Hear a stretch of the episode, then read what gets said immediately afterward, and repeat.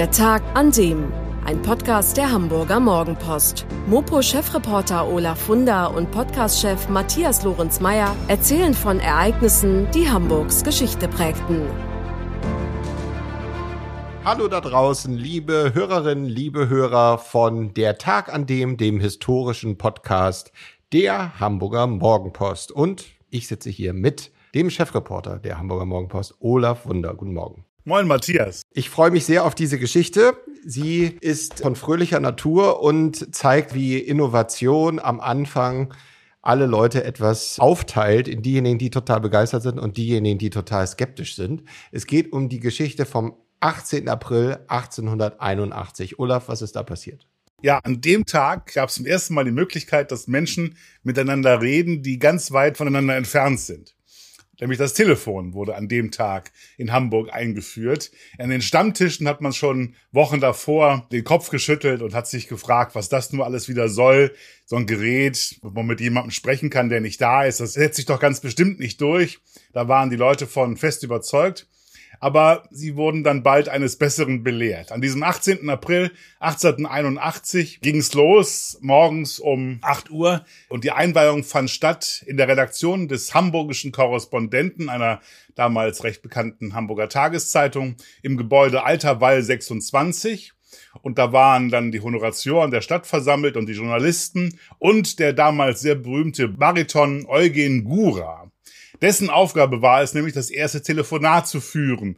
Und zwar nicht sprechend, sondern singend. Er hat mit seiner wunderbaren Stimme in das Gerät hinein gesungen. Und als er am anderen Ende in der Hamburger Börse, im Börsengebäude, gut zu vernehmen war, da verstummten dann auch die letzten Zweifler. War Hamburg da eine Pionierstadt zu der Zeitpunkt oder ist es schon in vielen anderen Städten auf der Welt eingeführt worden oder wie ist das so im Vergleich gewesen? Also Hamburg war in Deutschland nach Berlin die zweite Stadt. Drei Monate davor war das öffentliche Telefonnetz in Berlin in Betrieb genommen worden. In Berlin waren es aber mal ganze acht Sprechstellen am Anfang, also Teilnehmer, die am Anfang am Tag der Einweihung dabei waren. Die Hamburger scheinen dieser Innovation sehr viel aufgeschlossener gewesen zu sein. Hier waren es nämlich am ersten Tag bereits 206 Teilnehmer, darunter so namhafte Firmen und Persönlichkeiten wie die Reedereien Leis und Hapag, der Bankier Bärenberg und der Schiffsmakler Robert M. Sloman. Ja, dann wollen wir uns doch mal mit der Erfindung des Telefons etwas eingehender beschäftigen. Wann genau ist das Telefon erfunden worden und hat eigentlich irgendjemand dafür ein Patent bekommen? Der wird danach sich ja wahrscheinlich schnell in den Ruhestand versetzt haben. Ja, der hat sich dumm und dämlich verdient. Das glaube ich auch. Alexander Graham Bell. Aber eigentlich war es ein Deutscher, der das Telefon erfand, nämlich 1861 der Physiklehrer Philipp Reis, der führte 1861 beim Physikalischen Verein in Frankfurt am Main den Experten seine Erfindung vor, dass er nämlich mit Hilfe elektrischen Stroms Töne übertragen könne. Und es ist allerdings zweifelhaft, ob die Zuhörer mehr als einige Worte verstanden haben, denn mit dem Reisschen Telefon, da ist Sprache nur bruchstückhaft und schwer verständlich übertragbar. Das ist wohl auch der Grund, weshalb Reis Zeitgenossen seinen Apparat als physikalisches Spielzeug abgetan haben. Der schottische Gehörlosenlehrer Alexander Graham Bell war es dann, der wirklich ein brauchbares Gerät erfand und seine Erfindung am 11. Februar 1876 in den USA beim Patentamt anmeldete. Übrigens zwei Stunden bevor dort der Amerikaner Alicia Gray vorstellig wurde, mit derselben Absicht, nämlich ein Telefon zum Patent anzumelden. Und am Ende hat dann Bell und nicht Gray am 7. März 1876, vor 146 Jahren also, das Patent bekommen. Bell war sicherlich sehr glücklich und wurde reich und Alicia Gray ist im Erdboden versunken. Ja, das sehe ich an seiner Stelle auch. Und dann hat es noch fünf Jahre gedauert, bis dann in Hamburg der erste Fernsprechapparat seinen Dienst angetreten hat. Allerdings schon im Jahr nach der Patentanmeldung hat der deutsche Generalpostmeister Heinrich von Stephan, der hat die Bedeutung dieser technischen Neuerungen sehr schnell erkannt und am 26. Oktober 1877 hat er die ersten Fernsprechversuche durchführen lassen zwischen dem Generalpostamt und dem nur zwei Kilometer entfernten Generaltelegrafenamt in Berlin. Und dieses Datum gilt heute auch als Geburtstag der Telefonie in Deutschland. Wir haben ja alle jetzt ein Smartphone und drücken da schön auf einem Display rum und dann erreichen wir jeden Menschen auf der ganzen Welt, so schnell wir es wollen. Ähm, war das damals auch schon so unkompliziert und userfreundlich, wie man neudeutsch sagt? Nee, nicht wirklich, nicht wirklich. Also es lief so, das war so ein hölzerner Kasten, der an der Wand hing, mit so einem Hörer dran, den man abnehmen musste und sich ans Ohr halten musste und so einer Sprechmuschel. Und bevor alles losging, musste man einen Knopf drücken auf dem Gerät. Da schoss dann wahrscheinlich ganz schwacher Strom durch die Leitung bis ins Hamburger Fernsprechamt. Das ist übrigens ganz am Anfang, als alles losging, noch in dem alten Postamt an der Poststraße befindet. Das kennt ja jeder. Das ist das Gebäude, das aussieht wie aus Venedig oder aus Florenz. Jedenfalls, da kam also dieser Strom an, dann fiel an dem sogenannten Fernsprechvermittlungsschrank, an dem anfangs noch Männer standen, eine Klappe runter. Und daran hat der Beamte erkannt, ah, da gibt's jemanden, der möchte telefonieren. Und dann hat er gefragt, hier Amt, was beliebt? Also es waren genau die Worte, musste er sagen. Und dann hat derjenige, der telefonieren wollte, gesagt, mit welchem Gesprächsteilnehmer er verbunden werden will. Und dann wurde die Verbindung hergestellt. Und das hat dann echt lange gedauert manchmal. Und am Anfang ging das auch nur örtlich, also nur innerhalb der Stadt. Und ich habe ja gerade erzählt, am Anfang waren es Männer, aber dann hat man relativ bald erkannt, dass sich die Stimme der Damen viel besser eignen. Und das berühmte Fräulein vom Amt hat dann ihren Dienst aufgenommen. Und dann waren es eigentlich immer Frauen, die in den Fernsprechamtern saßen und die Verbindungen hergestellt haben. Das gab damals ja noch keine Wählscheibe, schon gar keine Tasten. Man musste halt sagen, mit wem man verbunden werden wollte und dann wurde das per Hand verbunden. Sag mal, und was für ein System stand eigentlich technisch dahinter? Also waren damals die Kabel unter der Erde verlegt oder was war überhaupt notwendig, um ein Telefonnetz in einer Stadt wie Hamburg zu installieren? Also ich finde es ja bedauerlich, dass wir hier einen Podcast aufnehmen und nicht einen Film drehen, weil dann könnte ich jetzt ein paar tolle Fotos zeigen, die man dann ja am Samstag in der Mopo sehen kann. Weil es gab so geradezu futuristische Gestelle, die da in der Gegend rumstanden, also an der Straße rumstanden und ganz viel auf den Häusern befestigt waren, so riesige Ständerkonstruktionen, an denen die Kabel, die nämlich oberirdisch verlegt wurden anfangs, festgemacht wurden. Wir haben zum Beispiel ein Foto, da zeigen wir vom kaiserlichen Postamt Mönkedamm Alter Wall. Da gibt's ein Bild, wie die gesamte Belegschaft oben auf dem Dach von dem Postamt sich zu einem Gruppenbild versammelt und dann stehen die alle rund um dieses riesige Gerüst, wo dann hunderte und weiß der Teufel wie viele Telefondrähte befestigt sind. Das sieht echt unglaublich aus. Nee, also es war oberirdisch und erst später, als das dann immer mehr wurden und man so viele Gestelle und so viele Anschlüsse an den Gestellen gar nicht mehr machen konnte, dass das überhaupt funktionieren konnte, da hat man angefangen, dann die Kabel unterirdisch zu verlegen. Ja, Olaf, du hast erzählt, dass es am Anfang nur wenige Gesprächsteilnehmer in diesem Netz war. Wie war das eigentlich als in Anführungsstrichen Privathaushalt? Konnte man auch sich ein Telefon anschaffen zu diesem frühen Zeitpunkt? Ja, das konnte man sicherlich tun. Es ist nur eine Frage des Geldes gewesen, ob du dir das leisten konntest. Und dann werden es wohl am Ende eher so sehr reiche Hamburger gewesen sein, die Räder und Kaufleute und Pfeffersäcke, die sich das leisten konnten. Nämlich 1881 zahlte ein Fernsprechkunde eine jährliche Pauschalgebühr von 200 Mark. Das klingt jetzt wenig, aber das war das, was ein Arbeiter innerhalb von vier Monaten verdiente. Und trotz dieses hohen Preises wuchs die Nachfrage nach Telefon explosionsartig, sicherlich auch, weil es in Hamburg so viele Unternehmen gab, die halt kommunizieren mussten mit anderen Unternehmen. Später dann auch weltweit, aber das hätte noch ein bisschen gedauert. Erstmal waren nur Ortsgespräche möglich. Dann wurden die Städte Altona, Wandsbek und Harburg, die ja noch selbstständig waren bis 1937, dann wurden die alles Hamburger Telefonnetz angeschlossen. Ab 1884 gab es dann eine Verbindung mit Lübeck. 87 kam Bremen dazu. Und da hat übrigens bei der Einweihungsfeier dieser Leitung nach Bremen, hat Generalpostmeister Heinrich von Stephan eine Rede gehalten und gesagt, meine Damen und Herren, ich sehe die Zeit kommen, wo Sie sich mit den Geschäftsfreunden in Berlin, Kopenhagen und Amsterdam fernmündlich unterhalten werden, was ja unter anderem den Vorteil bietet, bei der großen Entfernung nicht gleich aneinander zu geraten, wie recht er doch hatte. Und 1887 war dann im Juli auch die Verbindung nach Berlin fertig. Das war eine Sensation, das war ja eine relativ weite Entfernung.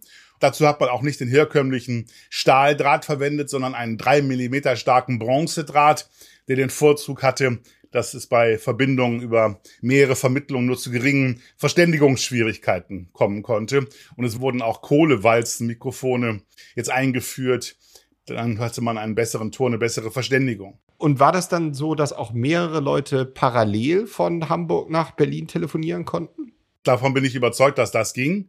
Ob es jetzt unendlich viele waren, sicherlich nicht, weil klar, die Leitungen waren begrenzt. Aber da bin ich jetzt gerade ein bisschen überfragt. Die Frage hat sich mir noch gar nicht gestellt. Das ist auf jeden Fall sehr beeindruckend, wie rudimentär damals die Technik war und wie schnell sich das dann entwickelt hat in wenigen Jahrzehnten. Wir sagen jetzt rudimentär, weil wir mit unserem Blick von heute drauf gucken. Für die Leute damals, 1881, als das losging, das muss so gewesen sein wie für uns die Mondlandung oder sowas. Oder die Vorstellung, man könnte so wie bei Raumschiff Enterprise jemanden von A nach B beamen. Das halten wir auch für völlig undenkbar. Stell dir vor, morgen kommt einer und sagt, das kann ich jetzt tun. So etwa muss es gewesen sein, als bei uns das Telefon eingeführt wurde. Man muss mich immer vorstellen, was zu der Zeit, weil das ja eine Zeit war, wo dauernd neue Erfindungen kamen, von der Dampfmaschine über die Elektrizität und so weiter, was die Menschen da für Veränderungen innerhalb kürzester Zeit mitgemacht haben. Eben noch war es Sonnenuntergang immer dunkel oder irgendwelche Gasfunzeln erleuchteten ein bisschen die Straßen und mit einem Mal fast taghell nachts und dann könnte man plötzlich telefonieren und dann gibt's plötzlich eine Eisenbahn und man kann nicht nur mit der Postkutsche fahren. Wie die Menschen das verkraftet haben, ich kann mir das kaum vorstellen. Unser eins ist schon überfordert, wenn das iPhone in der neuen Version rauskommt. ja, ja, nein, das ist in der Tat total gut, dass du es nochmal so in den historischen Kontext einbettest. Wie war das denn? Der nächste Schritt war dann ja sicher, dass man auch mit dem Ausland telefonieren konnte. Wann war das denn möglich? Genau, die erste Auslandsverbindung wurde mit Kopenhagen eingerichtet, danach kamen die Niederlande 1899 gab es dann schon 54 Fernleitungen, äh, auf denen täglich 1096 Gespräche abgewickelt wurden. Im Vergleich zwölf Jahre davor gab es überhaupt nur 169 Telefongespräche pro Tag. Also es gab also einen dramatischen Zuwachs, eine dramatische Nachfrage, deshalb auch immer mehr Telefonleitungen, deshalb auch die Notwendigkeit, sie unterirdisch zu verlegen, auch immer neue Gebäude, um da die Vermittlungsstellen einzurichten. Anfangs gab es sieben Vermittlungsämter auf Hamburg verteilt. Dann hat man an der Ecke Mönkedamm, Alter Wall, das Fernsprechamt 1 errichtet mit 600 Mitarbeitern, 600 Mitarbeitern, die nichts anderes gemacht haben, als die Verbindungen herzustellen. Auch das Gebäude reichte bald nicht mehr. Nach die Reichspostverwaltung 1901 im Grindelviertel auf einem 12.000 Quadratmeter großen Gelände an der Stüterstraße ein neues Fernmeldedienstgebäude im Stil der Backsteingotik eröffnet. Übrigens eine Nachbildung der ostpreußischen Marienburg und jeder von uns kennt das Gebäude. Da war bis vor kurzem noch ein Postamt drin, jetzt wird es gerade umgebaut. Irgendwelche Forschungseinrichtungen der Universität werden dort ab nächstem Jahr im Herbst tätig sein. Aber es ist ein wunderschönes Gebäude.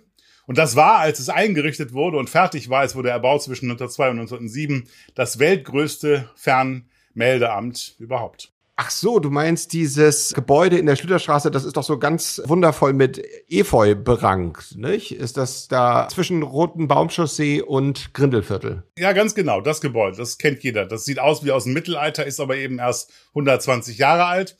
Wie gesagt, das war dann das Größte. Als es dann eingeweiht wurde, zwischen 1902 und 1907 wurde es gebaut.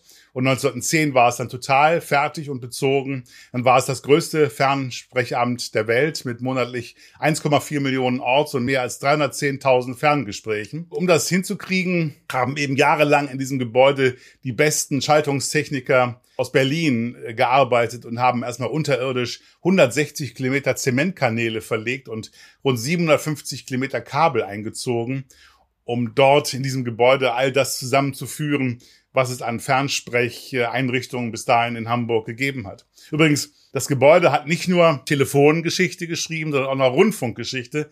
Denn in diesem Haus ist am 2. Mai 1924 auch der erste norddeutsche Radiosender. Der hat seinen Betrieb dort aufgenommen, die NORAG, ein Vorläufer des NDR. Aber das ist eine andere Story. Ja, da kommen wir sicher gerne mal in diesem Podcast an anderer Stelle nochmal drauf zurück. Du hast schon angedeutet, ihr zeigt am Samstag Fotos von einer großen Antenne auf dem Dach mitten in Hamburg. Was hast du noch für weitere Fotos für uns am 23.? Also eine Antenne ist das nicht, es gab keinen Funk, ne? Also eine Antenne war es nicht, sondern es war ein riesiges Gestänge, an denen die Kabel festgemacht waren. Ansonsten, wir haben zum Beispiel ein tolles altes Foto, da kann man sehen, wie damals telefoniert wurde. Da steht so eine Frau in so einem alten Gründerzeitkleid aus der Zeit um 1890 an ihrem Telefonapparat und telefoniert, hält sich der Hörer ans Ohr.